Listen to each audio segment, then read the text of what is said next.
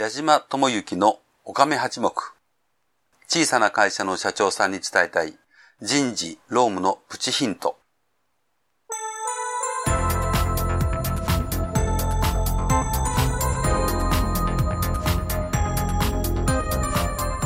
矢島智之のおかめ八目。小さな会社の社長さんに伝えたい人事労務のプチヒントは、中小企業の社長さんに会社を良くするヒントをお伝えしたいという思いでお届けする番組です。中小企業の社長さんにとって人事労務ほど難しい問題はありません。そんな難しい人事労務について、労務担当の経験が豊富な社会保険労務士、矢島智之が、会社の外にいるからこそ見える意外な解決策や経営者が気づかない見方をお伝えしていきます。皆さんこんにちは。社会保険労務士の矢島智之でございます。前回就業規則のことについて少しお話をいたしましたが、今回は就業規則の中に入れなければならないことについて、ちょっとお話をしたいと思います。就業規則の中に記載しなければならない項目というのは、実は労働基準法の中に、こういうことを入れなさいということが明確に示されております。えー、まあ、労働基準法第89条に入ってるわけなんですが、えー、その中にですね、前回申し上げましたが、あの、あんまりたくさんのことを入れなくてもいいんですよということを申し上げましたが、実際にはですね、えー、どんなことを入れるのかということが、まあ、その中に決められておりますが、例えばですね、えー、働いていただくことに関しての、えー、仕事が始まる時間と終わりの時間ですね、えー、それから休憩時間、休日のこと、え休暇、えー、それから、まああんまりないんですけど、あの、交代勤務の場合の、その就業時転換に関する事項ですとかね。まあこれは労働時間に関する項目ですし、それからもう一点は賃金に関する事項。えー、お給料のお計算及び支払いの方法についてとかですね。えー、賃金をいつ締め切っていつ支払うのかとか、えー、それから昇給に関する事項を書かなければならなくなっております。それからもう一点は退職に関する事項です。えーえー、退職に関するということですので、えー、どういう場合解雇されますよというのは解雇自由のことも書かなければいけないんですが、え、実はですね、どうしても書かなければいけないことっていうのは、入れなければいけないことっていうのはこれだけなんですよね。え、今申し上げましたように、労働時間に関する問題と、賃金に関する問題と、退職に関する問題なんです。ただしですね、え今お話聞いていらっしゃる方で、就業規則のことをお詳しい方はお気づきだと思いますけど、通常の就業規則ですと、うん、もっと他の項目が入っておりますよね。えー、例えば、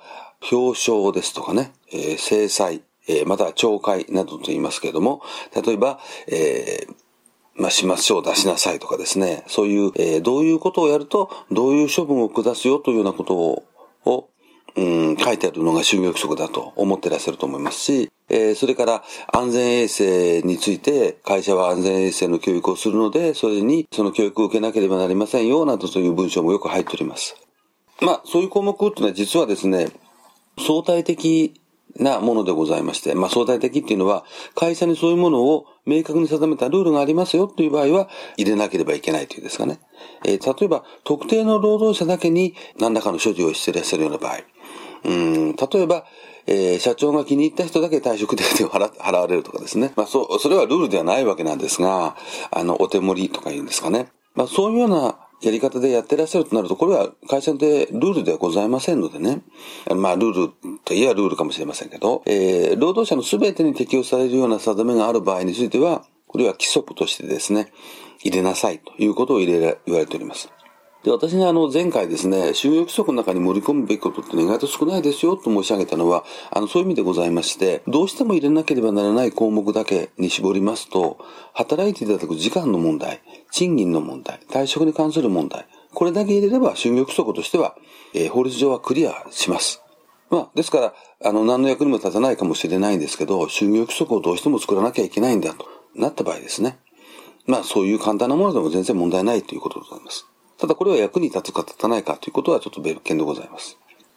で、あの、相対的な記載事項というのあの、相対的必要記載事項という、そういう言葉で申し上げますが、まあ、こういう言葉、あの、この相対的なあ事項というのが、実は、まあ、あの、工夫すべきポイントでございますよね。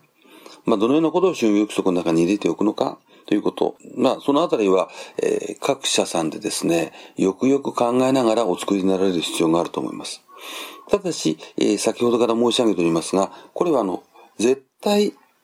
入れなければならない項目ではないということです。労働者の方すべてに適用されるという内容でありますと、これは規則として入れなければならないとなっておりますが、逆に一部の労働者の方にしか適用しないような、そんな変なルールしかないということでしたら、入れるわけにはいかないですよね。あの、一点、ちょっと変わったことを気にしていただくといいなと思うことを申し上げたいと思うんですが、実はあの、就業規則の中にどうしても入れなければならない項目、これはの絶対的必要記載事項と申しておりますが、この絶対的必要記載事項というのは、まあ、労務管理にお詳しい方ですと、うん、その項目はですね、実はあの、労働条件通知書、えー、書面によって労働者の方に、えー、通知しなければならない事項というのが実は決められております。その労働者に対してですね、書面で通知しなければならない項目というのがいくつか定められておりますけれども、え、実はですね、大変よく似ております。就業規則の中でどうしても入れなければならない事項と大変よく似てるんですが、実は微妙なところで違っております。で、これはですね、あの、私の方がこれが違うよということを申し上げる、まあ、それ意味はないわけでございますので、えー、また、あの、後日、え、労働条件通知書の話をするときにでも、その辺お話をいたしますが、えー、労務管理を実際におやりになられる方、ぜひ見ていただきたいと思うんですよね。労働条件通知書に入れなければならない項目の中で、就業規則の中に入れなくてもいい項目っていうのが実はあります。あの、まあ、もちろんこれは絶対的必要記載事項の話なんですけどね。まあ、それがどうしてかということもぜひお考えになられると、えー、勉強になるんではないでしょうか。まあ、ただこれはあの、勉強していただかなくても、実際の実務には関係ございませんので、えー、まあ、余分な話という、うん、まあ、要するに雑学的なことでございますけれどね。あの、まあ、ぜひ、今日の事項の中で覚えていただきたいなと思うのは、収益則の中には絶対入れなければならない項目がございますけれども、えー、入れなくてもいい項目がございまして、えー、絶対に入れなければならない項目に限ると、比較的少ないということを今回のお話のまとめとさせていただきます。次回も、就業規則の話をさせていただきたいと思いますが、まあ、就業規則を作る際の基本的な項目について次回はお話をさせていただきたいと思います。今日はどうもありがとうございました。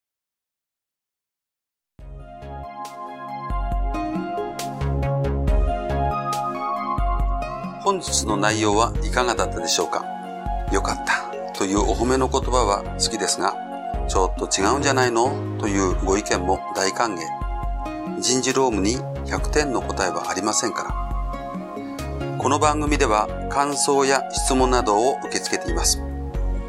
また、矢島と番組をご一緒していただけるゲストも大募集しています。矢島社会保険労務士事務所のサイトにありますポッドキャスト配信ページのお問い合わせフォームよりお待ちしております。サイトは、飛騨の社労士で検索してください。